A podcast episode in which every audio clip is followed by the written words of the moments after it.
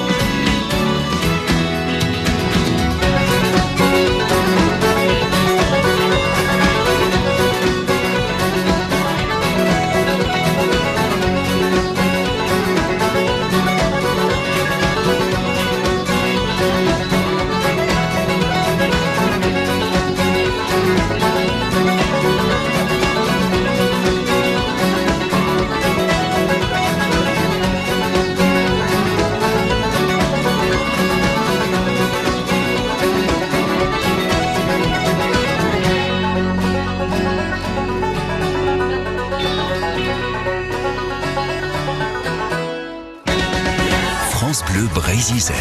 France Bleu.